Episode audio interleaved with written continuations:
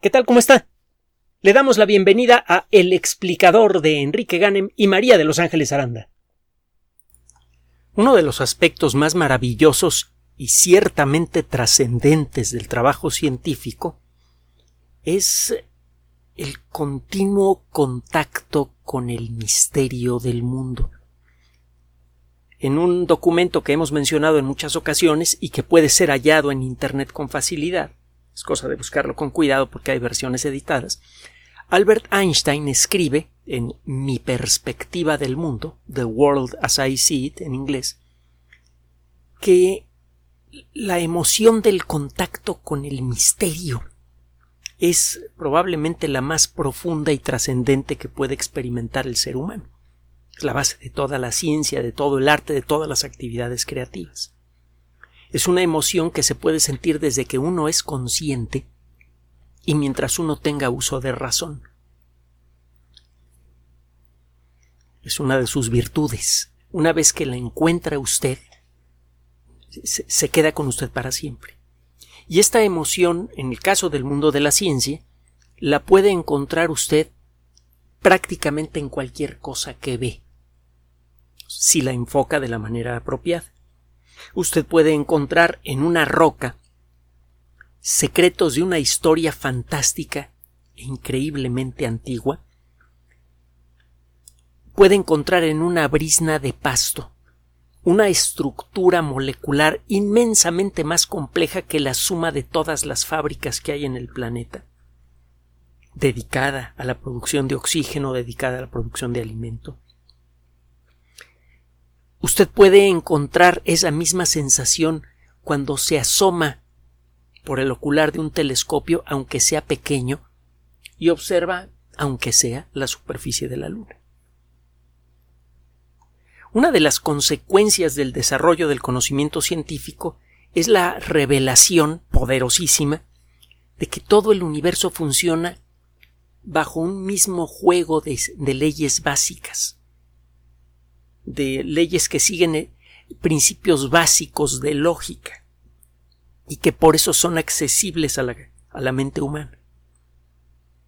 Usted puede entonces descubrir esas reglas de funcionamiento en los átomos, en objetos tan vastamente más pequeños que un átomo, que un átomo sería miles de millones de veces más grande que todo el universo observable, si esos objetos ultrapequeños, los quarks, fueran visibles a simple vista. Usted puede descubrir esas leyes allí o las puede descubrir en el otro extremo, en el universo conocido en su conjunto.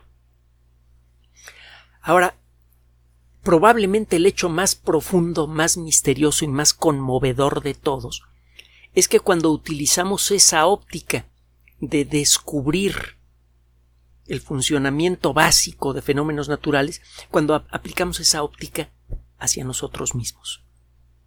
Podemos reconocer en nuestros cuerpos la huella directa de la evolución y eso nos conecta automáticamente con esta cadena interminable de vida que comenzó hace más de cuatro mil millones de años en nuestro planeta casi con seguridad. Y de allí para atrás, porque podemos reconocer en el material que nos forma átomos que claramente se formaron mucho antes que se integrara el sistema solar, y a los componentes de los átomos que se integraron, algunos de ellos tres minutos después del origen mismo del universo. Quedamos absolutamente conectados. Y el hecho de que las reglas básicas de la naturaleza permitan que seamos conscientes de eso y que nos emocionemos con eso, es especialmente conmovedor. Eh, se le ha acusado frecuentemente a la ciencia de eliminar el misterio de la existencia y lo que ha hecho es ahondarlo, darle bases, darle fuerza a esta perspectiva.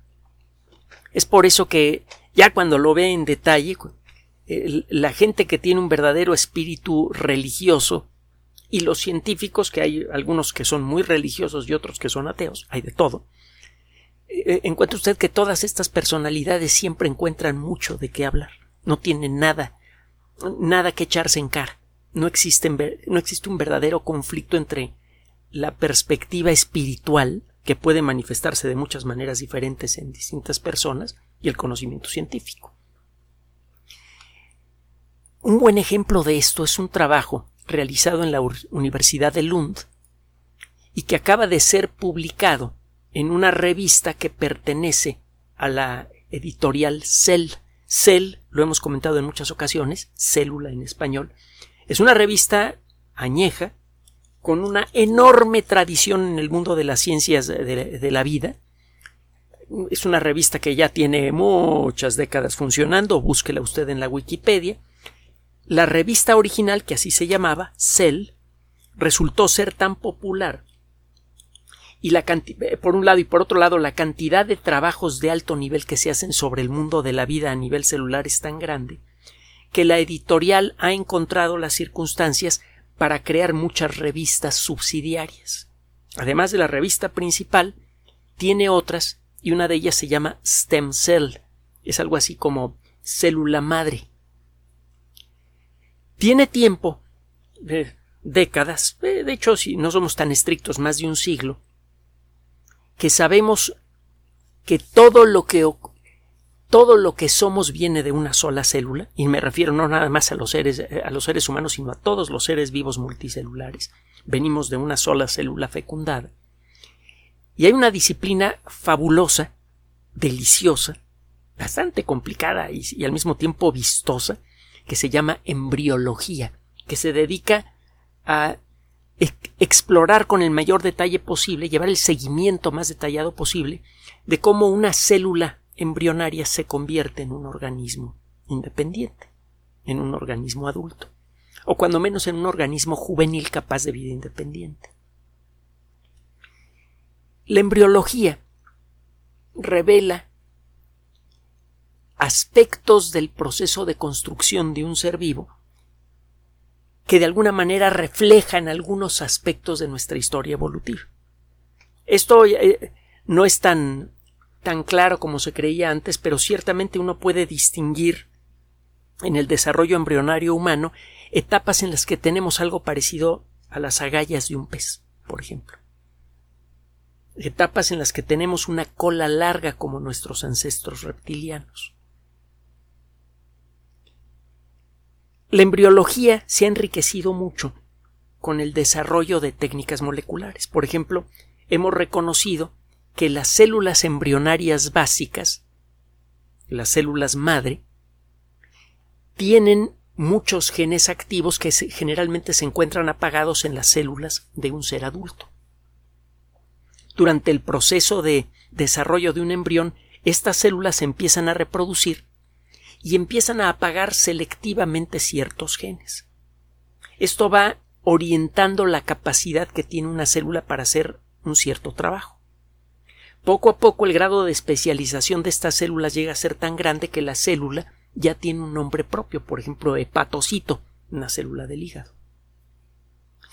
Cuando usted explora el genoma, es decir, e-, el material genético completo de un hepatocito humano, usted encuentra los mismos genes que en una célula del sistema nervioso, que en una célula eh, que eh, existe aquí en el interior de nuestras mejillas o en donde usted quiera. encuentra exactamente los mismos genes. La única diferencia entre una célula y otra, cuando menos la única, eh, la, única diferencia visible, claramente visible, es que usted encuentra en los ah, en, un hepatocito que ciertos genes están apagados, que no se pueden expresar, que no pueden ser leídos por la maquinaria molecular de la célula para producir proteínas. Como las proteínas son las que le dan forma y función a una célula, cuando usted limita la capacidad de producción de una célula a ciertas proteínas, está usted especializando la actividad de esa célula. Bueno, cuando nosotros comparamos nuestro genoma con el de otros seres vivos encontramos una similitud verdaderamente espectacular. Cuando comparamos, por ejemplo, el, el genoma, la fórmula genética de los chimpancés, los bonobos que se parecen mucho a los chimpancés pero son menos agresivos, y los seres humanos, prácticamente no encontramos diferencias. La diferencia es de como del 2% más o menos. Prácticamente los genomas son idénticos. Y, las, y los puntos en donde hay diferencia son en sí mismos muy similares.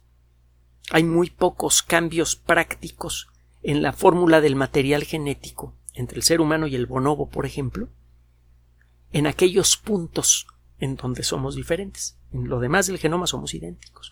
Y claramente hay una diferencia extraordinaria en, nuestra, eh, en el aspecto de nuestro físico, pero sobre todo en nuestra capacidad intelectual. Eso es absolutamente innegable. Tiene tiempo que muchos expertos en materia de genética, en materia de evolución, etcétera, están buscando exactamente qué puntos del ADN humano establecen la diferencia intelectual entre nuestra especie y las demás.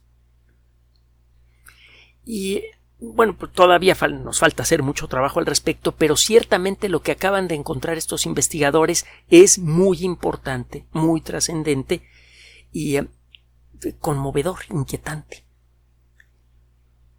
El ADN es una molécula enorme que es capaz de guardar muchísima información, pero solamente una pequeña fracción del ADN sirve para producir proteínas. Si usted hace una, una, exploración detallada, algo que empezamos a hacer a principios de este siglo, una exploración detallada de todo el ADN humano, va a encontrar que solo el 2% del ADN humano tiene información que sirve para producir proteínas. Acuérdese que un gene es la colección de instrucciones grabadas en el ADN que sirven para construir una proteína. Así que de todo el ADN humano, la lista de todos los genes humanos representa nada más el 2% del ADN, que por cierto es más o menos el, el mismo porcentaje de diferencia que hay entre el ADN humano y el ADN del chimpancé o del bono. Pero bueno, es una simple coincidencia, cuando menos eso parece. Solamente el 2% de nuestro ADN es genómico. Sirve para producir proteínas. Y se llegó a pensar que el otro 98% del ADN era inútil, que se había ido juntando por accidente como consecuencia del proceso de evolución y que realmente no servía para nada. De hecho, todavía se le llama, aunque ahora eh, eh, con un sentido muy diferente, se le llama ADN basura. Junk DNA en inglés. El ADN basura se sabe que no puede ser traducido a proteínas. Además, cuando usted explora la naturaleza del ADN basura, pues parece muy simplón. Encuentra usted una cierta secuencia de instrucciones que se repite un montón de veces en algunos puntos. A veces una secuencia de instrucciones se repite 10, 15, 20 veces. Y luego encuentro una secuencia de instrucciones diferente que también se repite varias veces. ¿Para qué sirve el ADN basura? Bueno, tiene tiempo que se sospecha que cuando menos en algunos rincones del ADN basura se encuentran las instrucciones moleculares que sirven para modular, para controlar la expresión genética. Nuestras células no pueden ponerse a fabricar proteínas nada más a lo loco. Las proteínas realizan funciones. Si usted empieza a producir proteínas de más, la función realizada por esas proteínas se va a realizar en exceso y eso puede destruir a la célula o volverla loca. Las células cancerosas están produciendo proteínas eh, con un ritmo muy alto. Es claro que se necesita algún tipo de control sobre la forma en la que se producen las proteínas y eso significa que debe existir algún mecanismo que gobierna cuándo se puede leer o no un tramo del ADN genómico, del AD, de ese 2% del, ADN humano en donde se encuentra la información que sirve para fabricar proteínas. Sospechamos, le digo, que ese control viene del ADN mismo.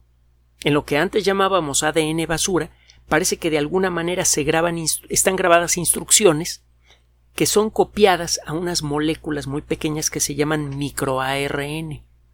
Esto de ARN le suena, ¿no? ARN, ácido ribonucleico, las vacunas de ARN mensajero, eh, coronavirus. El ARN es una molécula que encuentra usted por todos lados en el mundo de la vida y tiene muchas presentaciones diferentes. El ADN hay un solo tipo.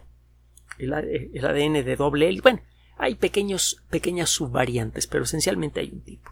En cambio del ARN está el ARN mensajero, el ARN ribosomal, el ARN de transferencia, están los distintos tipos de microARN, etcétera, etcétera, etcétera. Es una molécula muy, eh, eh, muy flexible en ese sentido. Hay muchos tipos diferentes y por eso se sospecha que probablemente los primeros seres vivos estaban hechos de, ARN y no de, ADN, pero bueno, eso es otra historia. Y es una sospecha eh, como que le cae bien a algunas personas y a otros no.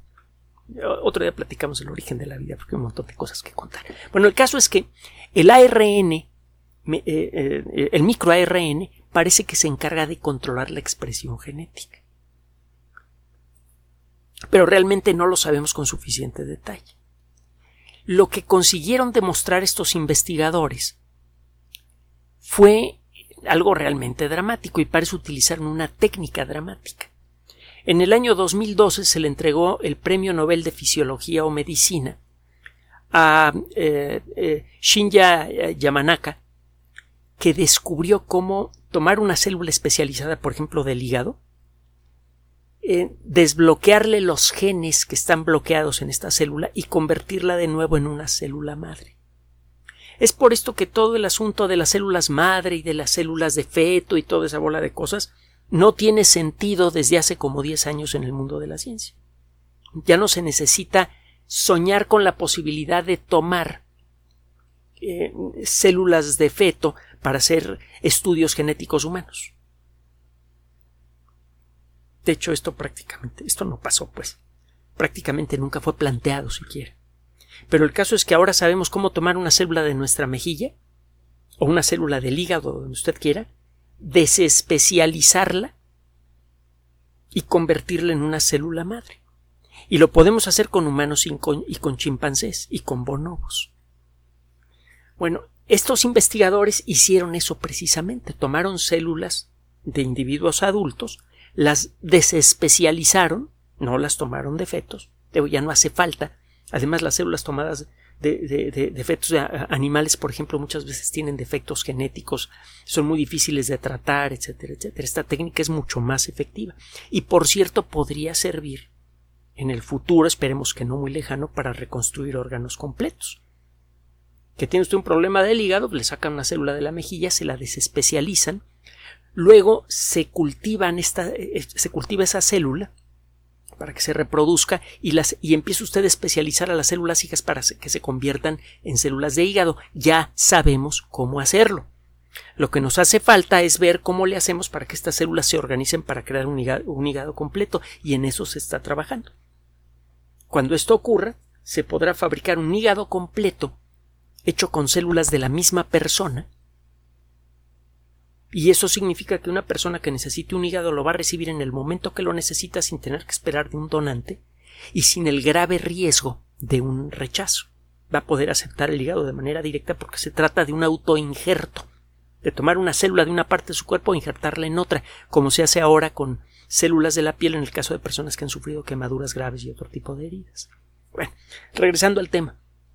Estos investigadores se pusieron a explorar el funcionamiento de las células madre de eh, humanos y de eh, simios generadas con esta técnica, células madres sintéticas, y a partir de eso lograron establecer exactamente en qué regiones del ADN se encuentran las diferencias específicas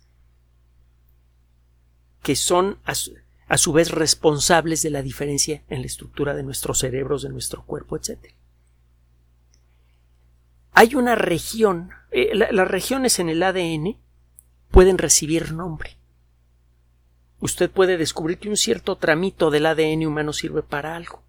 Usted habla entonces de un locus, es decir, de una localización, de un lugar, de un, de un punto en el ADN. Locus es latín el, plural lochi o loki, como lo quiera usted eh, pronunciar, loxi. Eh, cuando escucha usted este término en el mundo de la genética, se está hablando de un punto particular del ADN, que puede incluso tener un número de catálogo.